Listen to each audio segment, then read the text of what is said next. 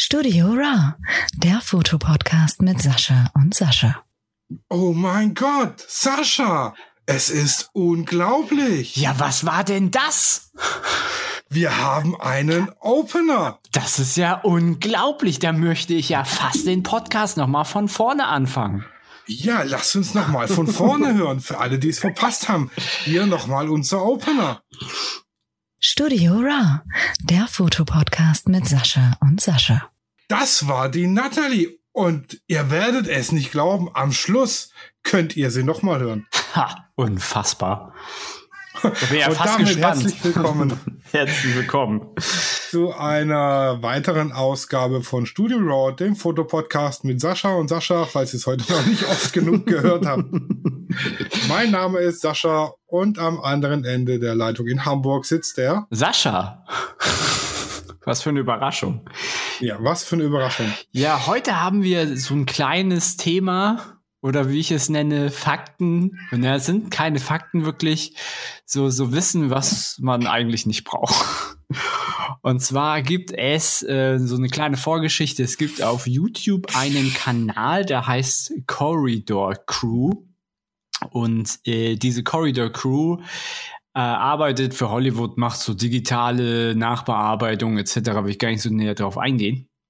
Aber die haben ein Video gemacht äh, indem sie sozusagen, also sie haben das gespielt, ähm, als würden sie eine Kamera nachbauen, äh, die dem menschlichen Auge nachempfunden ist. Also ist, die Kamera sieht dann wirklich so aus wie so ein Auge. Ne?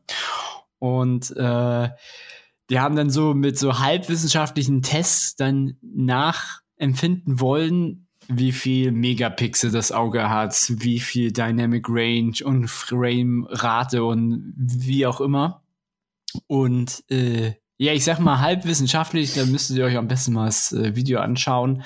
Zum Teil aber auch gut wissenschaftlich, aber sie haben auch so, weißt du, so Pi mal Daumen. Sie haben gesagt, so ja, ich sehe jetzt den Strich nicht mehr. Also sie haben vieles mit eigenem Auge gemacht.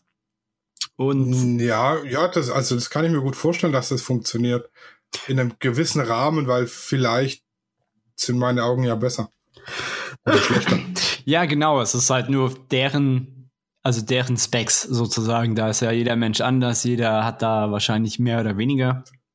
Ja, und es kommt ja auch drauf an, durch was das Auge gerade beeinflusst wird. Also, wenn ich, ich habe es jetzt noch nicht gemacht, aber angenommen, ich hätte jetzt mal so eine Sportzigarette geraucht. So eine holländische. Ne, ach so. eine Sportzigarette, ja. Ja, so nennt man das hier im Süden. Sport, eine holländische Sportzigarette. Mhm. Dann äh, hätte ich, glaube im Auge eine ganz andere Framerate. ja. Wie wenn ich so, keine Ahnung, ob man es schnupft oder was auch immer hier mit Speed oder so. Da ist die Framerate, glaube ich, ein bisschen schneller dann. Also ich habe es noch nicht ausprobiert und ich will auch nicht dazu aufrufen, auszuprobieren, was für eine Framerate das Auge nach einer Sportzigarette hat. Aber ich glaube, das hat Einfluss drauf. Ja, natürlich. Also das ist, ähm, das ist ja schon, fängt ja schon mit Koffein an. Also Koffein kann ja auch dein, deine Leistung steigern, also deine Reaktionszeit zum Beispiel kann das halt äh, schon steigern. Das ist übrigens auch in Schwarztee, da ist Tein drin. Ja, das ist ja, äh, genau. ähnlich von der Wirkung. Ja, so, ja, halb so stark kann man immer so sagen. Ne? Also ich glaube, heute ballern wir unnützes Wissen raus. Unendlich. Ja, und jetzt komme ich natürlich auf die Specs, die ja alle wissen wollen. Und zum Beispiel ähm, bei den Megapixel sind die auf sage und schreibe 576 Megapixel gekommen. Nun ist das aber so, dass unser, also wir haben ja ein sehr weites äh, Blickfeld, so vergleichbar mit einer, weiß was ich, 10 Millimeter Linse. Und ähm, wir benutzen aber nur einen sehr, sehr kleinen Teil, also zum, also so die Größe vom Mond, wenn man so will. Also haben sie das im Video verglichen und nur die, die sozusagen die Mitte, also da, wo wir uns gerade mit den Augen fokussieren, das ist halt wirklich scharf und alles andere ist halt, sagen wir mal, verpixelt, ja, oder hat eine schlechtere Auflösung. Und da, deswegen haben sie gesagt, kommen sie dann so auf 130 Megapixel. Hm. Ich finde es aber ziemlich schwierig, das so zu sagen. Ich denke mal, das Auge nimmt ja das auf und das Hirn verarbeitet es und sagt sich, ja, okay, den Rest braucht das, der Mensch ja sowieso nicht.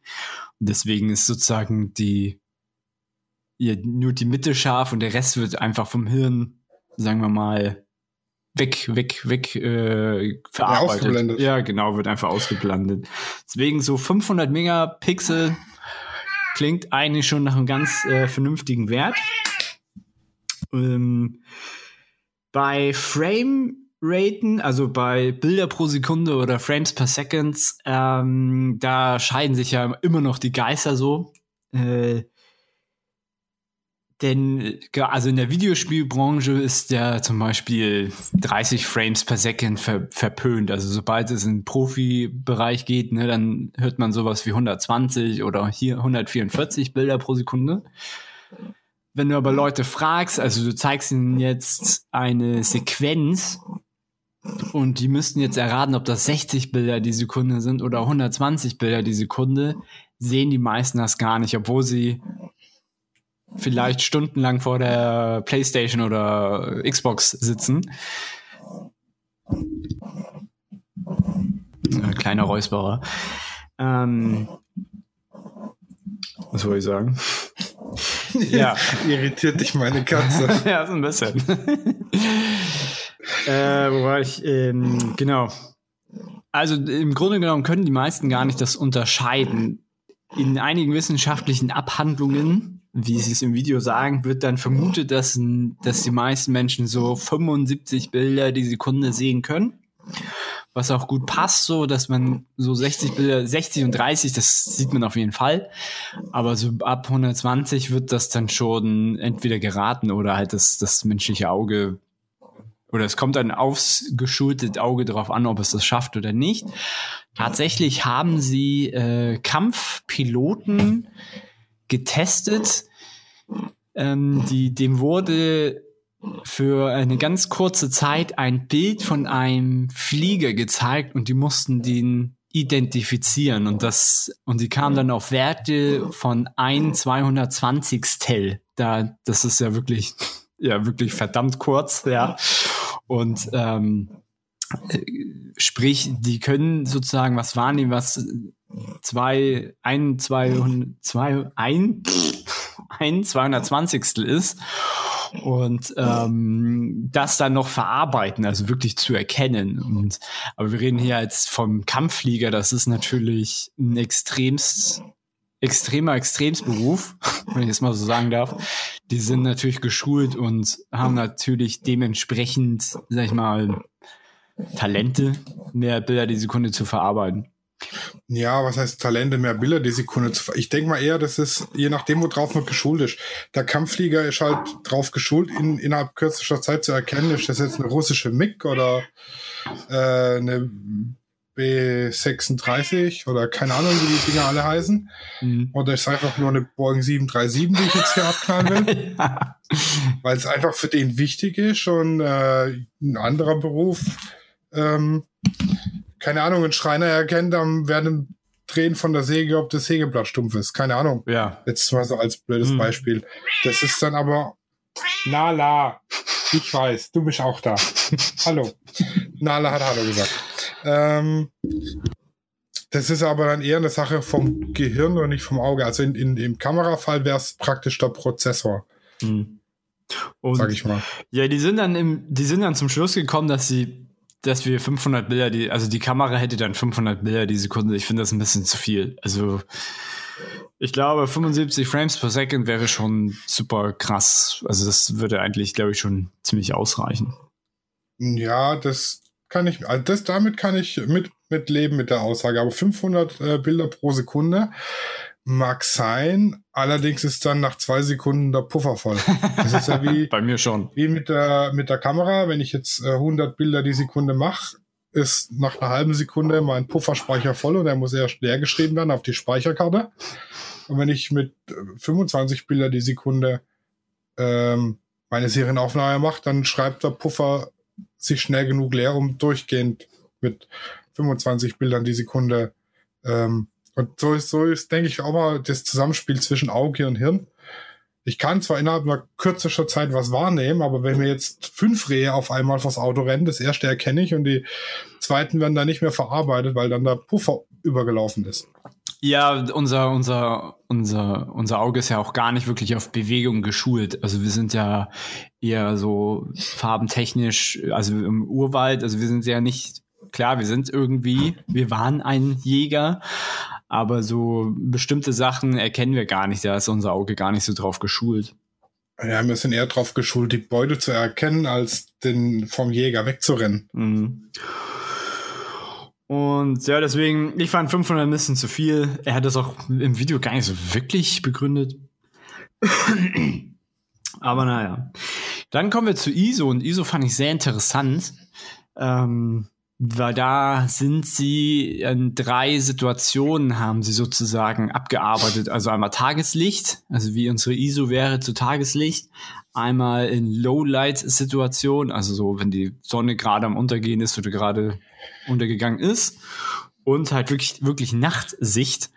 Äh, der Test war auch Ah nee, den Test haben sie gar nicht, stimmt, den Test haben sie dann äh, mit Kameras halt verglichen, wie weit die sehen können, wie viel kannst du noch sehen im abgeschlossenen Raum. Also dazu muss man sagen, die, die, äh, die Crew ist halt wirklich mit dem heftigsten Stuff ausgestattet, ne? Also so eine, so eine äh, Red-Kamera ist da halt gang und gäbe. Und jedenfalls sind die da drauf gekommen, dass bei Tageslicht der Mensch eine ISO hat, eine ISO-Range von 1 bis 1000. Das fand ich sehr interessant, so 1. Also wenn wenn's, also schafft ja keine Kamera der Welt. Ähm, dass es, wenn es einfach so unfassbar hell ist, dass äh, das Auge das einfach ähm, sozusagen abdunkeln kann, weil sagen wir mal die die die unsere Iris, das, da ist ja irgendwann mal eine physikalische Grenze. Mm. Und das Hirn kann dann sozusagen, gehe ich mir, also sage ich jetzt einfach mal so, kann das dann trotzdem noch so abdunkeln. Das finde ich schon ziemlich krass. Äh, bei Lowlight haben wir 16.000 ISO, also eine ISO von 16.000. Also ich meine, ähm, wer, hat jeder Fotograf, glaube ich, schon mal miterlebt, wenn's, wenn die Sonne gerade untergegangen ist, du siehst irgendwie noch alles, guckst auf, auf deine Kamera und der ISO-Wert explodiert halt einfach. Auch wenn du jetzt, äh, auch nicht, wenn du jetzt gerade 30 äh, Sekunden als äh, Belichtungszeit hast. Und du siehst halt nur alles, aber deine Kamera ist halt schon im Aufgeben. Äh, und sehr interessant fand ich die Nachtsicht. Die ist nämlich bei 800.000 ISO. Weil wenn das wirklich stockduster ist, wir können halt immer noch Sachen wahrnehmen, die halt sonst dann nur noch hier Infrarotkameras sehen können. Ja, zumindest Schemen und so kriegt ja. man auf jeden Fall hin. Genau. Ja, Dynamic Range ist dann so noch der letzte, äh, letzte äh, Punkt. Der wird ja auch in der Wissenschaft sehr stark, oder was heißt sehr stark, also wird halt sehr gemutmaßt, weil man, also man kann ja alles fast nur mutmaßen, weil man es nicht so wirklich äh, testen kann. Und äh, die haben aber einen Test gemacht, mh, äh, dass sie Leute auf dem Vollmond drauf geschaut haben und muss und die sollten dann daraufhin den den Stern, der um den Mond herum ist, den den ähm, ja lichtschwächsten Stern identifizieren. Und darauf sind die dann gekommen, dass halt ein Mensch so 20 Stops of äh, Dynamic Range haben, was glaube ich relativ vernünftig klingt. Wobei unser Hirn und unser Auge halt so schnell arbeiten kann, dass, glaube ich, die, oder dass die Mutmaßung, dass die Dynamic Range vom Menschen halt wesentlich höher ist, weil wir halt super schnell umswitchen können von zum Beispiel äh, hell auf dunkel kann unser Auge ja sehr gut adoptieren und äh, unser äh, Gehirn. Deswegen kann man auch sagen, dass es vielleicht auch bei 40 ist oder so. Aber 20, 20 bis 24 ist das, was äh, man so im Internet findet. Fand ich mal alles so interessant. Also es, äh, ich habe mich damit sowieso schon mal beschäftigt. Und das dann in so einem Video zu sehen von die, von so einer digitalen Bildbearbeitungsfirma, sag ich mal, dann so ein Video draus zu machen, hey, wir machen jetzt die neue Kamera, sie heißt Auge. ja. Fand ich schon äh, sehr witzig. Ja, das, also es klingt auf jeden Fall interessant. Äh, für alle, die es sehen wollen, der Link kommt unterm äh, Podcast. Mhm. Ihr müsst leider Na, dem Englischen. Hier wird nicht, hier wird nicht geklaut. ja, wir, ihr müsst leider halt dem Englischen mächtig sein. Äh, aber ich habe es euch ein bisschen erzählt, wenn ihr es einmal so seht, dann seht ihr auch die, wie sie die, ähm, die Experimente gemacht haben und dann seht ihr, ah, okay, haben sie oft äh, einfach, sagen wir mal, subjektive Wahrnehmungen genommen als Messwerte. Aber es ist eigentlich, es ist eigentlich mal ganz spaßig, sich mal zu überlegen, wie eine Kamera geschaffen sein muss, um das Auge äh, oder die, die Specs vom Auge irgendwie nachvollziehen Ja, zu jetzt können. jetzt wäre die Frage, wie lange braucht die Menschheit, um eine Kamera zu bauen, die das tatsächlich auch kann? Puh, das ist, also ich glaube, das könnten wir sogar noch mitkriegen. Also ich bin mir da, also ich, das ist halt schwierig, sowas mit, das hat dann auch was mit Experimenten zu tun, so. Aber ich kann mir gut vorstellen, dass man halt irgendwann mal eine Kamera baut, die sozusagen so groß ist wie so ein Glasauge und du das dann beim Menschen einsetzen kannst und dann mit dem Hirn verbinden. Also ich sehe da, also ich bin da kein Profi, aber ich weiß nicht, ob es da eine physikalische Grenze gibt, aber eigentlich, eigentlich nicht. Weil du überträgst ja eigentlich nur Elektro, ähm, Ja, also fürs äh, äh, Ohr gibt es ja schon. Mhm. Äh, das hat mein Schwiegervater, der hat so Cochlea-Implantate. Und äh, also der hat wirklich ganz schlecht, glaube ich, der hat noch 10% oder so gehört. Das war eine Katastrophe, wenn dich mit dem unterhalten hast. mh, ja. Also erstens hat er dich nicht verstanden und zweitens hast du ihn nicht verstanden, weil er halt wahnsinnig genuschelt hat, weil er sich selber nicht wahrgenommen hat. Ah ja. Das ist, das merkt man übrigens bei Leuten, die sehr laut reden. Da hört schon langsam das Hörvermögen auf. Ja, und jetzt hat er so, so Cochlea-Implantate, da Mhm. wird praktisch äh, der Hörnerv direkt mit einem Kabel verbunden und das Kabel ist im Prinzip an einem Mikrofon. Also es ist ein, ein normales Hörgerätemikrofon, wie man es kennt, so zum hinters Ohr klemmen, Mhm. nur dass das eben direkt mit dem Hörnerv verbunden ist. Mhm. Der Unterschied ist, wenn ich ein normales Hörgerät habe und ich nehme das raus, dann höre ich noch ganz minimal was und er halt gar nicht mehr. Mhm. Aber dafür, er hört jetzt wieder wie jeder normal Hörende, sage ich mal. Mhm. Und er hat einen ganz großen Vorteil. Der hat eine Fernbedienung für Nee. das Cochlea-Implantat. Geil. Und ganz am Anfang saß der am Tisch beim Essen hat mal genau gemerkt, wann er umgeschaltet hat auf Fußball. Haha, nee, echt? Wie jetzt? Er kann, er kann die, die Frequenz ändern, oder? oder ja, der, der ist ein äh, digitaler Empfänger drin. Nein. Und dann hat er am Fernseher einen Sender eingesteckt und kriegt praktisch den Fernsehton direkt auf den Hörnerv, ohne Umgebungsgeräusche, ohne irgendwas. Mega. Das ist ja genial. Also manchmal wünsche ich mir das, wenn meine Frau wieder meckert und schimpft einfach. Es gerade sagen, das ist ja super. Wenn man einfach mal abschalten will, dann klack. Also mal abgesehen davon, dass er ohne die Dinger nicht hören kann, ist das schon eine geile Erfindung. Ja. Ja, deswegen. Also ein, das, das Problem ist halt, die sind außen, ähm, die sind hier das Ohr geklemmt wie ein Hörgerät Mhm. und dann mit so einem Magnet, sag ich mal, verbunden mit einem Sensor, der unterhalb der, der Kopfhaut liegt. Mhm. Da wird es dann übertragen, elektromagnetisch, von da dann auf den Nerv. Und der war im Urlaub irgendwo am Meer und dann kam eine Welle und zack, weg war das Cochlea-Implantat auf der einen Seite. Nein. Und gut, die Dinger, die kosten halt, ich glaube, oh, dass ich nicht lüge, so irgendwas zwischen 15.000 und 20.000 Euro das Stück. Mist. Ja, aber wird äh, tatsächlich von der Krankenkasse bezahlt. Wenn Nee. es wirklich, in, also in manchen Fällen, bei ihm wurde es von der Krankenkasse bezahlt, zumindest zu 80 Prozent, glaube ich, oder so. Ja, okay, ja, okay. Dann ist der, der Endbetrag ist ja dann, dann immer noch relativ hoch, hoch aber finde ich krass, hätte ich jetzt nicht gedacht, dass, dass die Krankenkasse bezahlt. Normalerweise muss ich leider sagen, dass viele Krankenkassen oder die Krankenkasse hier und da gerne einfach sagen, nö.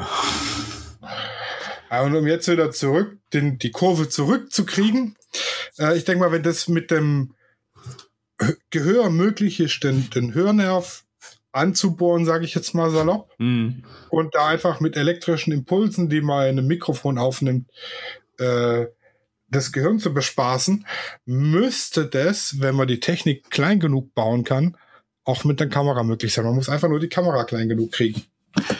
Ja, und das ist halt einfach nur eine Sache der Zeit. Also ich denke nicht, dass das irgendwie ein Problem sein könnte. Oder selbst wenn man irgendwie so ein irgendwas vor dem Auge hat oder so, also ich meine, da lässt sich das halt alles leben. Also da ist, glaube ich, jeder froh, wenn er sehen kann mit irgendwas am Gesicht, als dann gar nicht so sehen zu können, weil es ist ja schon super extrem äh, einschränkend. Ne? Ja. Koch Lea, die Gesamtkosten für Untersuchung, Operation, Nachsorge belaufen sich auf ca. 40.000 Euro. Sie werden bei der passenden Indikation von der Krankenkasse übernommen. Krass. Also wenn es tatsächlich medizinisch notwendig ist, weil man sonst gar nichts mehr hört und man es halt auch eben braucht für Arbeit oder sonst was, wird es von der Krankenkasse komplett übernommen. Mhm. Und ich glaube, alle vier Jahre gibt es äh, Neues. Also hat, hat das irgendwie einen Verschleiß oder inwiefern? Nee, einfach neuere Technik dann drin. Und das Implantat an sich, also die, das Implantat an sich ist klar das teuerste mit der Operation und dem allem drum und dran. Das ist ja Mikro, Mikro, Mikrochirurgie. Mhm.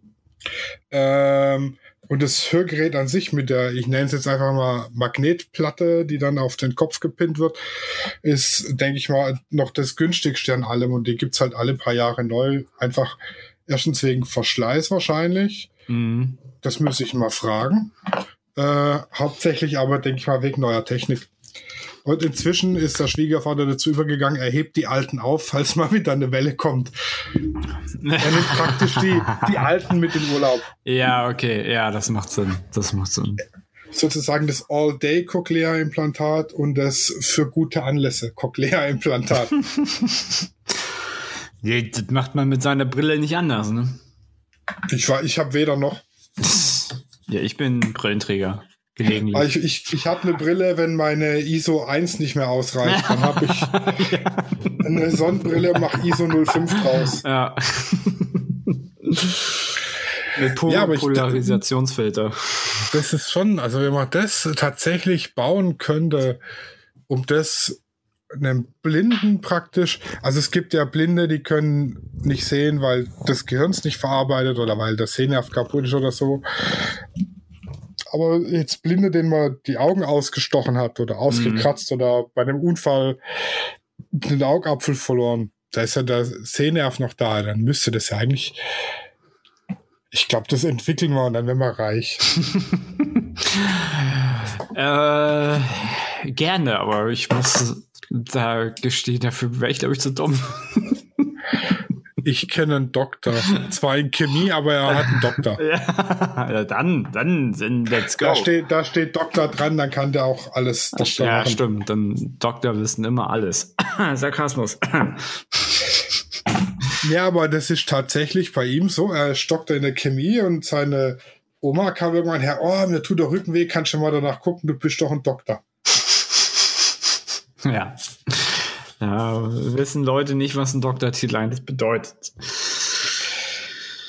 So, und ich würde vorschlagen, bevor wir uns jetzt noch mehr in irgendwelche Doktortitel und gefährliches Halbwissen über Ohren und, und Augenkameras verrennen, ja.